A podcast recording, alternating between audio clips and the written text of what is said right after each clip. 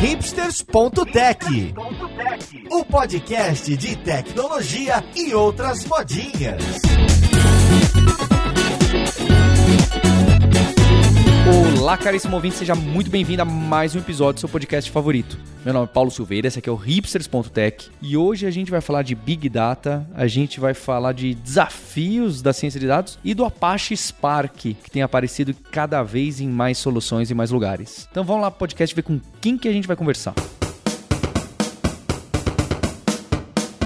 Olha só, para essa conversa de hoje, o time da Escola de Dados da Lura me trouxe um pessoal muito legal. Eu tô aqui com a Nara Guimarães, que é engenheira de dados, que trabalha ali prestando serviço para uma empresa lá nos Estados Unidos. Tudo bom com você, Nara? Tudo certo, muito obrigada, Paulo. Prazer estar aqui com vocês. Legal, Nara. E junto com a Nara, eu tô aqui com a Sara Davi Miesel, que é cientista de dados lá na Falcone. Oi, Sara. Oi, Paulo. Tudo bem? Muito obrigada pelo convite. Quem também ajudou a costurar foi o Rodrigo Dias, que é tech lead aqui na Lura, na Escola de Dados. Oi, Rodrigo. Tudo bom, Paulo? Tô ansioso para escutar o que as meninas têm para dizer pra gente sobre Big Data. Completando o time, tô com a Milena Genado, nosso time aqui, instrutora na nossa escola de dados. Oi, Milena. Oi, Paulo. Feliz demais de estar aqui com vocês hoje. Antes da gente cair no download, o pacotes Python que se usa, o Apache Spark, eu queria entender que problemas que estão acontecendo aí, que hoje a gente tem ETL, a gente tem data lake, a gente tem é, transformação de dados, a gente tem, vamos deixar isso aqui já prontinho para as pessoas que precisam minerar, a gente tem tanta coisa cross times para ajudar esse trabalho de dados. Por que que aparece a necessidade de uma outra ferramenta que começa a tomar o mercado? Começa não, né? Já tem algum tempo que começa, mas que surge assim, né? Às vezes a gente tem aquela impressão que até surge do nada, do jeito que você começa a ver o pessoal que trabalha com engenharia de dados e na, agora a partir de determinado momento momento, todo mundo pede isso e aquilo no currículo. Acho que esse seria um dos casos. Então, qual que é o problema na engenharia de dados? Se é na engenharia de dados, vocês podem me corrigir, tá? Sempre quando é o, o tópico é mais data science, eu fico um pouco mais perdido. O que, que é o problema? Que aí fala logo, a gente precisa de uma solução e aí vem esse tipo de ferramenta. E até vocês podem citar outras depois. Então, eu quero entender o que, que a gente está atacando. Ah, o que a gente está atacando é o grande volume de dados, na verdade. Com essas tecnologias que foram surgindo, redes sociais e tudo em tempo real, real a gente começou a coletar muitos dados. E quanto mais dados foram surgindo, pior foi ficando os nossos pipelines. Foram ficando mais demorados, dando problemas de memória. Veio o Hadoop aí para tentar ajudar nisso, mas ele ainda não era tão eficiente, não era tão rápido, não era tão dinâmico quanto a gente estava precisando para o nosso dia a dia. E aí surgiu o nosso famoso Spark. É o que a Sara trouxe bastante essa questão do Big Data, né, em si. Softwares tradicionais, eles simplesmente não conseguiam mais processar essa quantidade, né? A gente até fala bastante que em Big Data a gente tem os Vs, né, que é volume, é variedade, velocidade, o valor, né, e a veracidade dos dados. Então, quanto mais volume você tiver, mais difícil vai ser de você conseguir processar aqueles dados num tempo hábil, porque ninguém quer ficar, por exemplo, numa busca cinco minutos. Você quer ter a busca instantânea, digitar alguma coisa e já obter os seus resultados. Então, essas ferramentas, esses recursos vieram justamente para fazer com que houvesse um acesso tão rápido a esses dados como antigamente quando você tinha uma quantidade menor. Tem também a ver com a forma como esses dados chegam também, né, meninos? Porque ah, não é mais aquela coisa tradicional da tabelinha, né? Os dados numéricos, não, né? Vem aquela coisa em texto, é e-mail, é log, coisas que assustam até, né? Todos os áudios que você manda pelo WhatsApp, as suas fotos no Instagram, os seus comentários no Facebook e no Twitter. Quem aqui quer ficar demorando, sei lá, meia hora para fazer uma pesquisa no Google e tomar um café e no banheiro e para depois voltar a encontrar a busca ali por um restaurante. Você quer atualizar sua rede social para ver os comentários e levar um dia inteiro. Então, é por conta disso tudo que a gente precisa de ferramentas que sejam mais ágeis, que nos entreguem respostas mais rápidas. Bem, eu, eu vou querer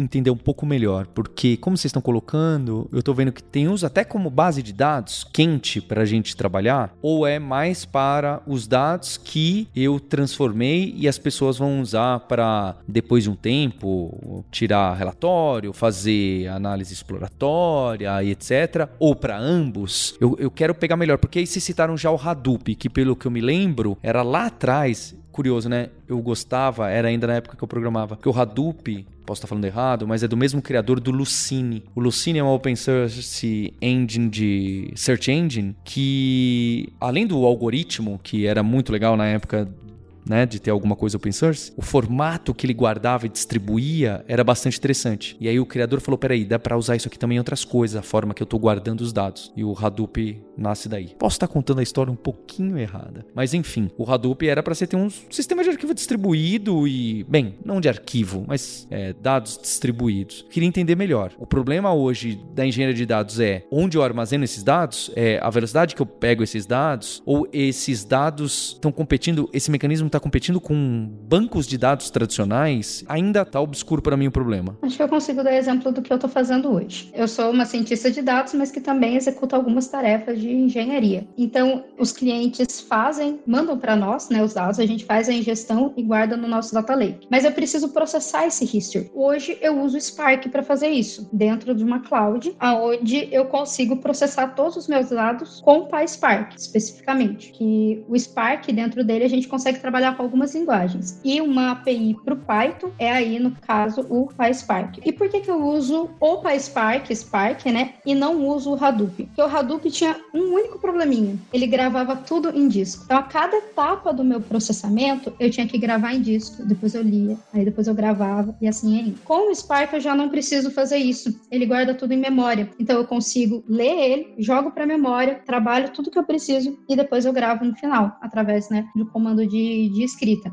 Então, com isso, eu consigo ter os processos mais rápido. Aí ele fez ali uma modificação do MapReduce que era utilizada e tirando esse proveito maior. Então, consigo trabalhar mais facilmente com os meus dados usando o Spark e não o Hadoop. E tem um detalhe, streaming. É, Hadoop a gente só usa em batch. Então, de um dia para o outro ou de uma hora para outra, mas no tempo real, como muitas empresas usam para redes sociais, isso não é possível possível de ser feito com o Hadoop. Eu acho que o gargalo ele tá entre as duas pontas, né? Nessa questão de extração, de você tirar os dados e depois também de você transformar e carregar esses dados. Então, o PySpark ou o Spark em si, né, a gente consegue fazer com que essa extração ela aconteça em paralelo. Então, ao, ao mesmo tempo que você está processando e está extraindo dados de uma API, ela está fazendo tudo em paralelo. Então, ela vai colocando em fileirinhas uma do lado da outra que vão sendo processadas ao mesmo tempo. Então, isso você ganha eficiência, você ganha velocidade velocidade. E você ganha também no resultado final dos seus dados, que daí você consegue ter eles com mais frequência, com, com mais rapidez. Então, os outros times conseguem utilizar. Agora, a questão dos bancos de dados, eu acho que eles saem um pouquinho desse meio, porque com certeza ele faz parte, mas daí já seria um outro tipo de recurso, onde alocar esses dados. O Spark ele vem para esse meio. Ah, agora eu tô entendendo um pouquinho melhor. Eu tava achando que o Spark tinha essa característica do Hadoop, que era de storage mesmo, e de depois você vai lá ver, né? Algum momento você vai pegar aquelas coisas. Então,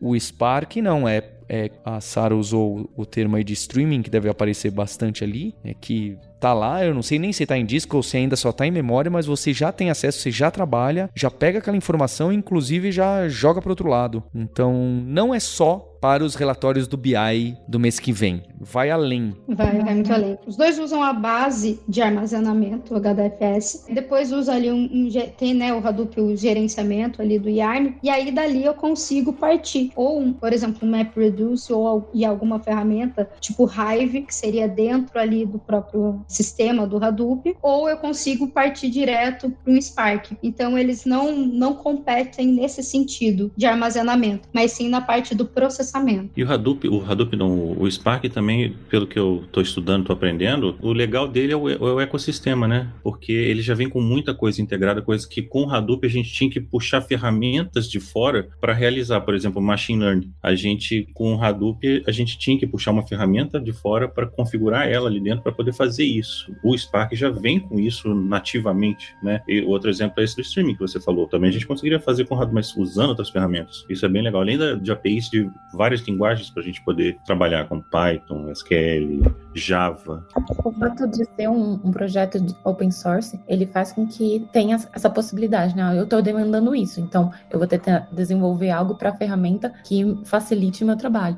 Ah, eu estou de desenvolvendo outro ponto. Ah, então eu posso agregar isso à ferramenta. Então faz com que a ferramenta fique cada vez melhor, consiga abranger um público muito grande. Queria mais exemplos então de problemas e eu queria enxergar um pouco melhor como que isso fica em relação às outras fontes de dados, porque a gente vai ter bancos de dados tradicionais, relacionais e qual é o caso de uso clássico onde aparece o Spark? Aí você fala, olha, o Oracle, o MySQL, não sei o que, tá aqui, e você tá gravando aqui, mas você também joga ali, porque o Spark lê dali, ou não, é, é ao contrário, você já joga tudo, vai fazendo st streaming, e o Spark vai pegando tudo, e depois você decide o que você quer guardar no MySQL ou não. Eu, eu quero entender melhor esse contexto. Qual que é o, o, o crude de um mecanismo Big Data assim, que envolve ferramentas, vou chamar de complexas, não, mas não triviais, como o Spark? Qual que é o, o cenário, qual que é o exemplinho, sabe? Que aparece, olha, o seu banco de dados está aqui clássico, está aqui, o seu sistema web, a sua app mobile, aqui está a rede social, como a Sara colocou de exemplo, ou aqui tem um joguinho que tem muito dado do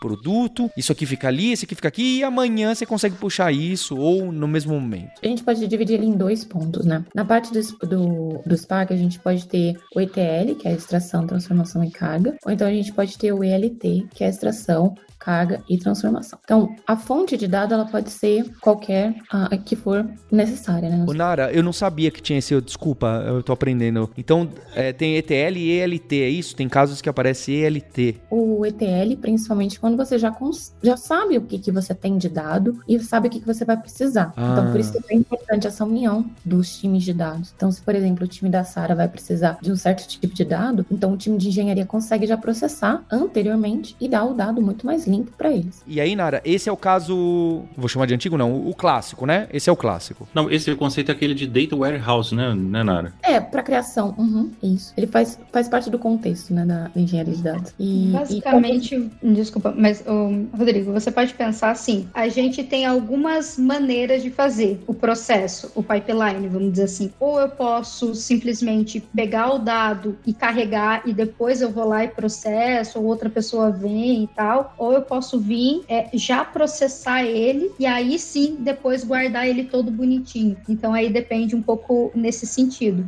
Tem gente que faz isso, tanto no Data Lake, eles usam das duas formas. Depende muito da necessidade do time de engenharia e também de como foi desenvolvida a estrutura do pipeline, desde ali, né, mesmo início da ingestão dos dados até a disponibilização para o cliente. Então vai variar nesse sentido. Eu tinha ideia de, tipo, o Data Warehouse é aquela coisa que o dado já tem um uso específico, né? Já, isso já está tratado. E o Data Lake já não tem muito essa característica, né? Porque você tem a fonte de dados, aí entra aquele lance que você falou, é LT, né? Que depois uhum. você faz o, o, o tratamento. Eu tinha esse conceito conceito, mas acho que dá para misturar os dois conceitos, né? Dá. Eles são bem intercambiáveis, né? E essa questão, acho que principalmente quando a gente tem uma fonte de dados de um banco NoSQL, por exemplo, é difícil de você às vezes depois trabalhar. Então, às vezes é vantajoso você ter esse trabalho prévio de transformar esses dados, já deixar eles mais limpos, é, de maneira a colocar ele num, num data warehouse para ser utilizado depois, do que, por exemplo, você simplesmente extrair o dado e jogar ele como ele tá, para depois ele ser trabalhado pelas outras equipes. Porque às vezes você não tem essa equipe toda na sua empresa. Então, o final é justamente o BI. Então, como ele vai conectar algo que está completamente sujo, que não está fácil de ser compreendido pelas ferramentas de BI, se você não tem uma outra equipe que possa fazer esse intermédio. Então, acho que essa questão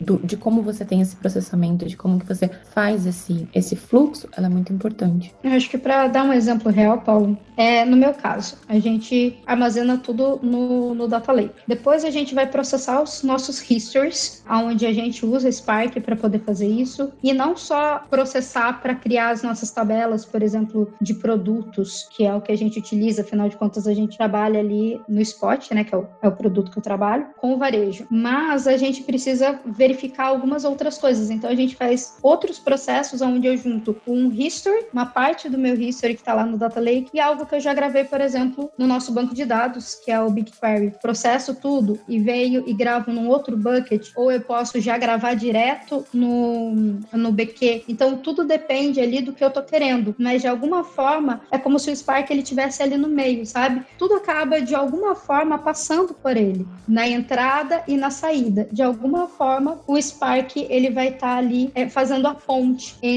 o dado sujo que entra e o dado limpo que vai é, para o time de, de ciência de dados trabalhar nos seus modelos de inteligência artificial ou para a construção dos nossos BIs e assim vai. Interessante como um assunto como esse me faz aprender um pouco mais da ciência de dados básica, sabe? Só isso do ETL, DLT, saber onde que vai acontecer a transformação, porque realmente vai depender muito do de como sistema e como o Rodrigo colocou, se você e a Nara também, se você já sabe o que que vai precisar, não é? Que ah, a gente tem os bancos de dados com aquele monte de dados, um monte de log e, outras bases de dados. Ah, aquela equipe vai precisar disso, então já deixa eu transformar isso, é, tirar aqui, colocar de um jeito mais fácil, com menos relacionamento, tudo numa linha só, tudo num log só e, e tal. Mas tem vezes que o cenário é diferente, né? Tem vezes que o, o cenário se apresenta de uma forma muito diferente para depois você decidir e, e, perceber. Então, o Spark te permite esse tipo de abordagem, é isso? Permite, permite as duas tipos de abordagem e também depende do quão madura a empresa eu acho que tá e também os times estão. Isso vai fazer bastante diferença. Grandes diferenças, na verdade. O Spark faz com que o time que você tenha, ele tenha que ter uma curva de aprendizado maior. Então, vamos dizer que você pega tanto um engenheiro ou até mesmo um cientista, muitas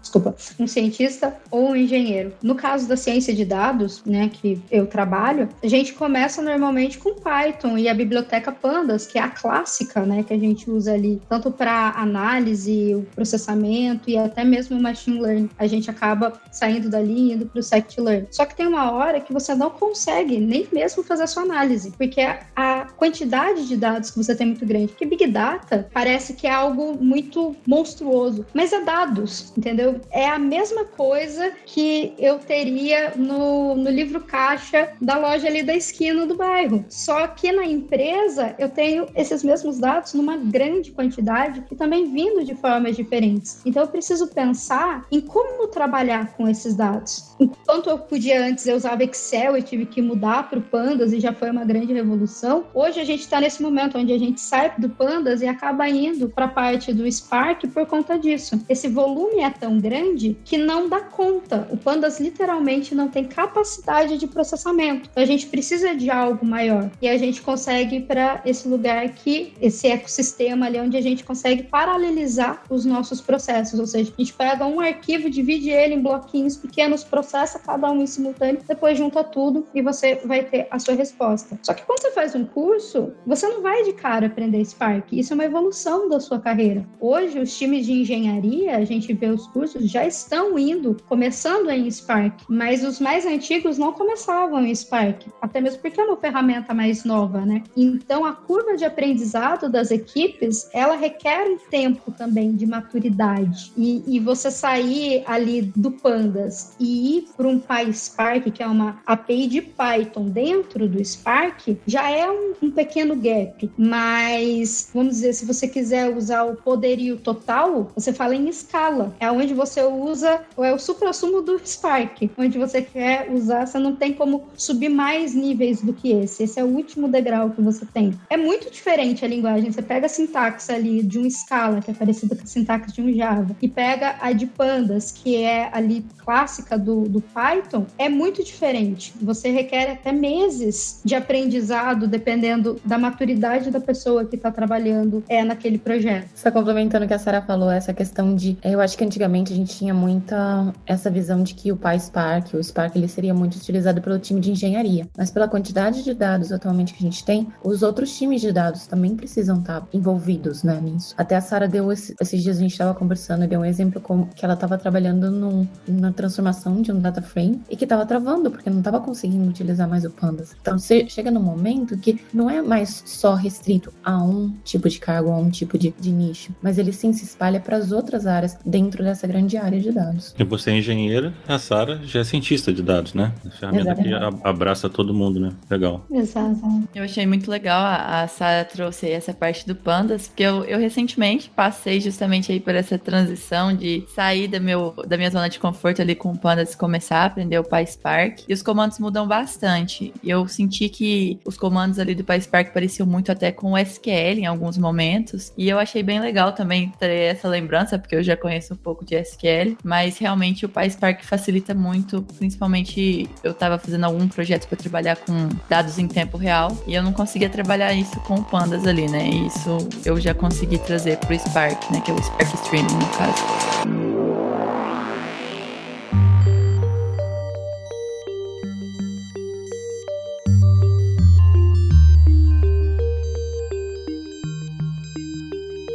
Vou deixar uma curiosidade aqui. Primeira versão do sistema da Lura do, de, de curso, a plataforma mesmo que você usa, faz o exercício e, e, etc, e vai no fórum, era feita em escala, não em Java. Olha só, hein? Ó, é, vocês não estão vendo, mas a Sarah quase caiu de costas aqui ao saber. Eu não sabia. Quando a gente é jovem, todo mundo cede as, as modas, mesmo quando elas não fazem sentido, né? É, enfim, fica aqui a crítica subentendida. Pelo que eu entendi, Sara, então, se eu vou usar o Spark mesmo e quiser trabalhar com os dados que estão armazenados no Spark utilizando Python, que vai ser aí normalmente a ferramenta que as pessoas de ciência de dados estarão usando, eu vou não usar o Pandas, eu vou usar essa biblioteca de Python para o Spark, e aí os data frames, data não sei que, vão ser diferentes. É, imagino que deva haver algum paralelo, né? Imagino que o data series, time series lá, deva, deva ter um paralelo, mas não é a mesma coisa é uma outra coisa. E deve ter um monte de gente que faz para converter, né? Mas como ele tá acessando dados de lugares diferentes, não exatamente da memória, como acontece ali na maioria das vezes que a gente puxa no Pandas, não dá para ser a mesma API, a mesma interface. É por aí? A gente até consegue importar o Pandas para dentro do Spark, ele nos permite fazer isso, mas aí a gente não consegue usar o poder do Spark que a gente não consegue paralelizar. A gente vai acabar usando uma única máquina, né? Não tem como a gente distribuir e usar diversos nós. Mas quando a gente usa, porque assim, o Spark, ele tinha uma curva muito grande usando somente o Scala. Então ele não, não era algo tão atrativo para os cientistas de dados, por exemplo. Então a turma precisou se adaptar e fazer uma ferramenta que fosse o meio do caminho. Não é o Scala, mas também não é o Pandas tradicional que a gente já está acostumado. E aí que surgiu essa API API, que é a API do Python para o Spark, que nós também temos uma API do Pandas para PySpark, que a gente já evoluiu até um pouco mais nesse, nesse aspecto, para tentar ficar um pouco mais palatável, sabe? Essa mudança entre o Pandas e o PySpark. Mas sim, os comandos, como a Milena comentou, eles são diferentes. Por exemplo, no Pandas é rapidamente eu quero saber o valor único de uma coluna, def.coluna.unique. Ali não, o outro eu preciso dar um select coluna, ponto distinct. Então assim, são vários comandos a mais que eu preciso colocar e não é algo tão trivial, sabe? E quando você gera, por exemplo, um ponto show que a gente usa muito. Quando você vê a saída, você fala assim, nossa, que coisa grotesca. Por que, que eu saí do meu querido Pandas? Não tô nem conseguindo ler essa tabela aqui que saiu para mim. Aí você fala, você tem que procurar um outro comando que dê um, a se assemelhe, porque não só o comando, mas o visual da resposta também não é agradável para uma pessoa que já venha do tradicional Pandas. E sim, quando você vê lá a tipagem, você vê que até a forma que sai, ele é um objeto diferente, não é o mesmo. Mas ele tem um data frame, né? né? Tem um data frame que seria uma coisa parecida com esse que a gente tem no Pandas, né? Mas você falou uma coisa interessante que eu não sabia. É, eu, eu sei que agora tem uma API do Pandas para a gente usar lá no Spark. Mas se eu uso essa API, eu perco esse poder de paralelizar o processamento ou não? Não, não. Da, você não perde. Antigamente se chamava Koalas. Era o projeto que começou e depois acho que na versão 2. 3.2, se eu não me engano, do PySpark, ele foi integrado. E aí sim se tornou uma API do Pandas dentro do PySpark. Então você não precisa mais importar nada à parte. E assim, a sintaxe, quando você coloca uma do lado da outra, de PySpark, Pandas e né, essa API, ou o antigo Koalas, você vê que é, é o Pandas e o, o, e o Koalas, que eu vou chamar aqui, eles são quase que idênticos. Dificilmente você tem alguma variação. O time tem investido muito nos últimos anos, né, o time da Apache, para realmente fazer disso algo muito grande, porque você consegue tirar todos os mesmos benefícios que você teria utilizando o PySpark, só que ainda mais palatável, ou seja, diminuindo ainda mais a curva de aprendizado de um cientista de dados trocando, né, saindo do Pandas e entrando em Spark. É, tornando mais amigável, né? Porque na verdade o código que a gente está escrevendo está fazendo o que a gente deveria ter aprendido a fazer na, no, na linguagem, na do, no, em escala, né? Exato. Ele faz a tradução. É muito legal saber dessa API do Pandas, porque eu confesso que toda vez que eu vejo aquele data frame do Spark lá, eu fico tentada a utilizar aquele método toPandas, que deixa ele bonitinho, mas aí entra naquele caso que você citou, né, Sara? Que a gente não tá utilizando as vantagens do, do Spark. Esse toPandas aí, Milena, aí ele dá uma piorada na performance, é isso? Porque para ele fazer essa transformação e colocar tudo ali, ele vai ter um trabalho. Não é só um mapeamento, ah, tá bem, tá aqui a API, aí eu faço do meu jeito. Não, ele dá uma parada, uma engasgada, transforma e tá aqui, ó, para você usar. É, você deveria evitar. Exatamente. Quando a gente tá trabalhando com muitos dados, não é legal utilizar este pandas, que aí entra no caso que a Sara falou de estar tá usando ali só uma máquina, né? Só um nó. Ah. Perfeito. Tem também, Paulo, aquela questão, porque esse ambiente que a gente está trabalhando é um ambiente de, de, dados gigantesco. Se você tem bilhões de, de registros, quando você faz uma coisa assim, eu quero ver o meu dado aqui na minha tela. Aí você já imaginou o que, que acontece, né? Você vai trazer tudo que está no cluster, em todos os nós, vai trazer para uma máquina só. Quer dizer, vai explodir a máquina, né? Não vai funcionar, vai dar, vai dar algum problema. Aí tem nesse ponto você tem que tomar alguns cuidados. Entendi. Não é nem questão de que, ah, vai ser pior para Pode ser que nem role, certo? Exato, não rola.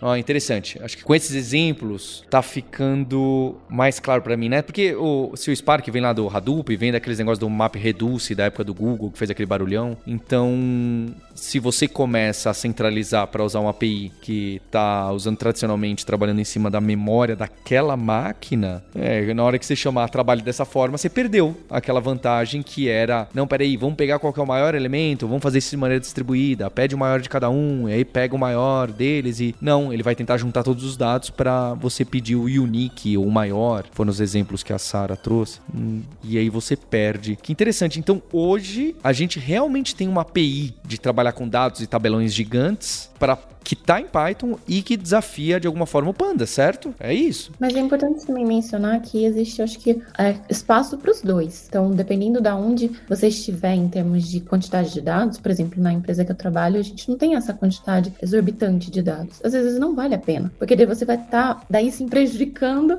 o processamento, porque você não vai estar tá conseguindo utilizar o máximo do, do Spark. Então, eu acho que é importante sempre lembrar que a gente tem que analisar cada caso e ver se realmente é necessário você estar tá do Panda, né, pro Spark, porque às vezes não faz sentido. E às vezes a velocidade com que você consegue fazer essas análises com o Pandas, às vezes acaba sendo mais rápida porque é um, uma quantidade menor de dados. Então, não são concorrentes, eles são de nichos distintos. É usar uma bomba atômica para matar uma mosquinha, né? Às vezes. É, tem que tomar cuidado. Muitas vezes. Complementando o que a, Nara falou, é, você tem que ver exatamente o que você vai fazer, porque você tem ali, é, é proporcional, né? Então, o Pandas, ele não aguenta grandes capacidades, mas ele é muito rápido. Já o Spark, ele aguenta uma grande capacidade de dados, mas ele não é tão rápido quanto o Pandas. E tem um, um fator que muitas pessoas não consideram nessa hora, mas é custos. Você passar a usar o Spark te traz custos. Porque, na verdade, o Big Data em si, ele traz muitos custos a empresas. Porque enquanto, vamos dizer, você está usando ali poucos dados, você ainda está só um Pandas, pode ser que você consiga trabalhar no local. Pode ser que você consiga armazenar esses dados até mesmo num computador com bastante armazenamento. Você tem um computador legal, você consegue usar a memória ali e processar seus dados. Quando você tem Big Data, isso se torna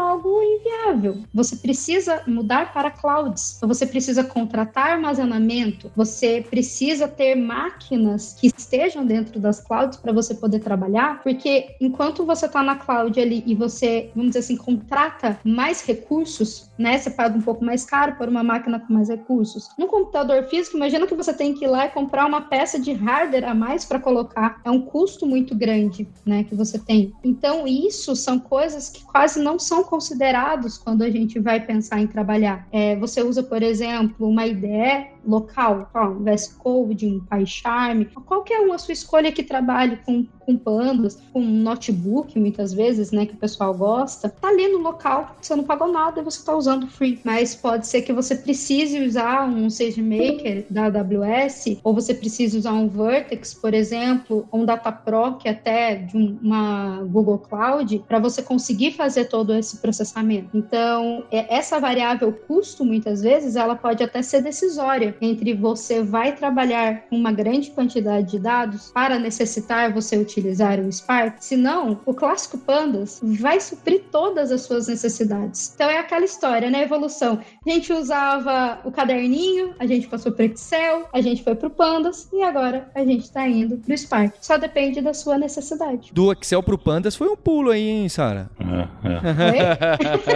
é. Mas foi ótimo, ótimo exemplo. Perfeita, perfeita a sua mensagem. Você falou em custo, me deixou um pouco nervoso aqui. Eu tava, aí eu lembrei de uma coisa. Assim, eu lembro que quando começou Hadoop e coisa e tal, eu estava estudando isso e para configurar aquilo era um, era um caos, né? Era difícil, uma confusão danada.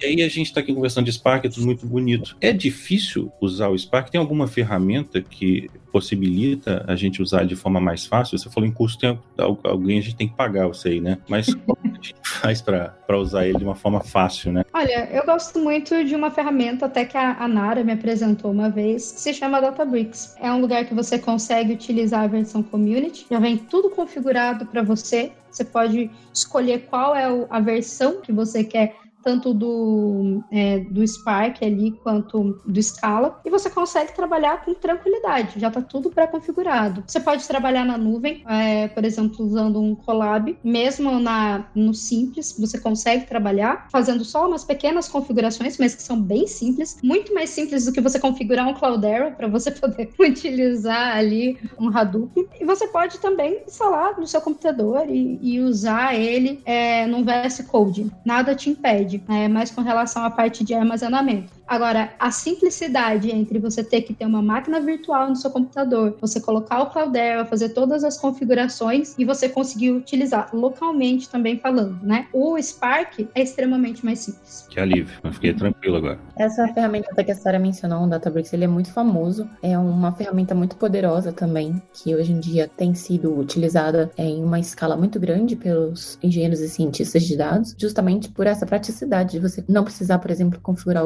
os clusters, então você já tem uma, uma ferramenta, né, uma visual bem fácil de você acessar e definir quantos clusters você quer, quantos nós você precisa, se ele vai estar tá em tal versão ou na outra versão. Então, essa praticidade e essa facilidade ajudou bastante no, no crescimento, no desenvolvimento e aprendizado do, dos engenheiros e cientistas de dados. Então, é uma ferramenta que sim, ela mudou bastante o, eu acho que o mercado e hoje em dia está sendo cada vez mais utilizada e visada também pelo pelos, pra, pelos profissionais. Eu tive um pouco contato com o Databricks, foi mais com aquele community, né, que é aquela versão free, para mim começar a estudar. E eu achei muito legal, porque eu fui me aventurar em instalar o Spark na minha máquina, e aí tive alguns problemas com os erros de Java ali que me deixaram um pouco assustados. Então, no Databricks a gente não tem isso, né, porque já tá tudo configurado e é muito legal. Hum. E as próprias clouds, tá? Elas já, já vêm específicas para você, você vai escolher, né?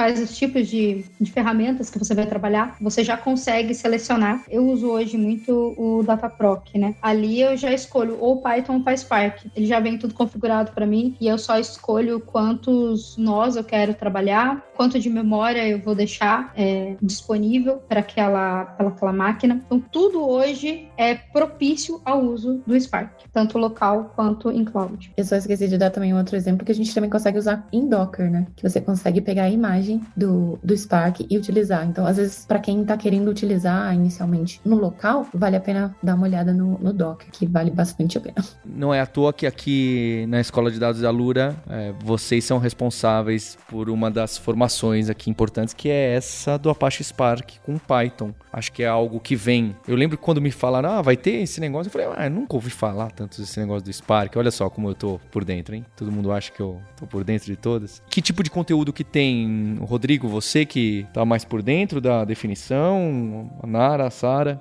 como que é? Essa formação, Paulo, ela vem para abraçar justamente esse.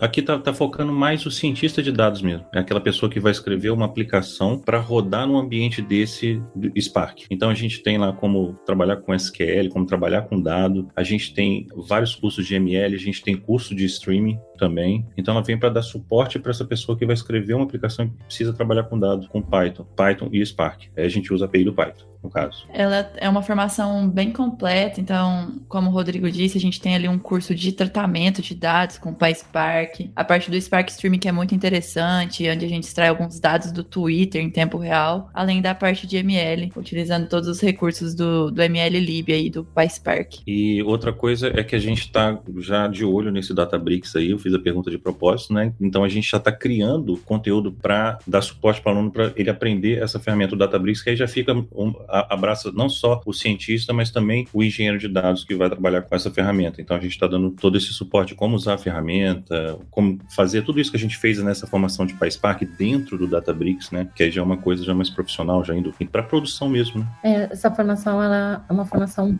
recente, muito especial para gente. Ela vem desde a parte do community em que a pessoa consegue estar tá utilizando algo gratuito até ela passar para o trial, que realmente a, a ferramenta da Databricks completa, e conseguir utilizar ela de diferentes módulos, módulos entender como é que faz esse processo do engenheiro de pipelines, que é tão conhecido, né, desse, desse processo em etapas, ou de, de um cano, né, digamos assim, de, de etapas. Então, é uma formação que agrega bastante coisa. A gente também cobre uma parte de machine learning, que também você consegue executar dentro dessa ferramenta, e também de SQL. Então, a gente tem as três. Tem a parte de notebooks, que você consegue estar tá escrevendo todos os códigos, tem a parte de machine learning, tem a parte também de SQL, que você consegue utilizar a parte de visualização. Bem, eu queria dar parabéns para vocês. Eu acho muito legal quando eu tenho uma equipe assim que envolve tem a gente trabalhando no projeto, tem coordenador de curso, tem doutora em ciência de dados, tem pessoal da academia, tem pessoal do. Eu acho que isso fica enriquecedor. O podcast, a formação, as escolas da Lura, tá? Não é à toa que enquanto eu tava conversando com vocês, já mandei uma mensagem pro Nico, falei, gente, é muito legal quando eu gravo os podcasts escola de dados, porque tem essa mistura, sabe? Então fica aqui meus parabéns para vocês e especialmente para você ouvinte pela audiência, pelo download, por recomendar o Spark. A nossa formação de Spark tá muito legal, o pessoal tá animado, não à toa insistindo comigo, vamos, precisamos gravar esse podcast, ficou muito boa a formação. E a gente tem um compromisso na próxima terça-feira. Hipsters, abraços. Tchau.